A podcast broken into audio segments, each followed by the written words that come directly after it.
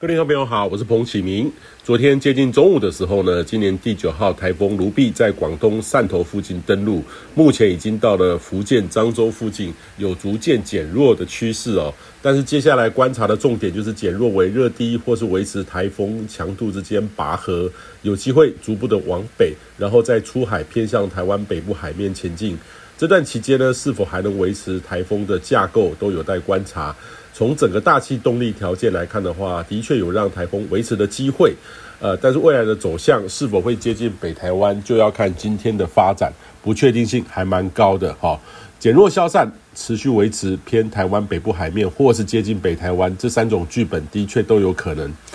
那介于热带性低气压或是接近轻度台风的台系统呢，其实可能在周日接近北台湾或是北部海域。虽然说要关注这个风势会比较强，但是今天呢到明天的焦点还是这波外围环流配合上西南季风。那目前呢，已经在台湾海峡有大片对流云系的发展。昨天呢，在高雄、屏东显著的剧烈降雨，不少地方都有两三百毫米的降雨哦。那今天呢，是以整个西半部为主。目前呢，在云林、嘉义、台南、高雄、屏东都有局部大雨或豪雨哦。那台中、彰化、嘉义、台东哦，其实或是澎湖地区有局部的大雨发生。这些区域呢，都有可能会发生短时强降雨，同时呢，可能伴随雷击还有强阵风，尤其呢，已经连续下了很久的时间，要注意这个呃雷击还有强阵风哈，这个其实是很重很严重的事情。那尤其近期呢，呃，已经南部的山区已经连续下了两三周了哈，呃，山区的土壤已经相当的饱和，马路呢也很容易因为雨哦长时间的这个冲刷，所以请大家注意安全。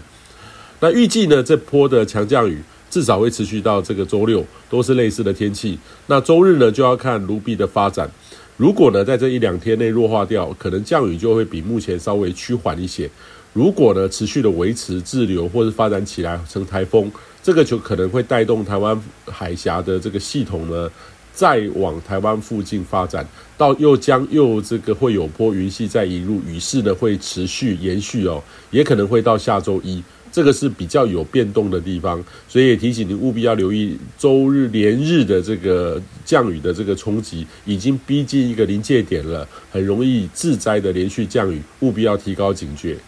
那另外两个台风呢，十号银河跟十一号台风妮达，这两个台风都不影响台湾。那银河可能会略接近日本关东地区，稍微影响到东京奥运的这个闭幕哦。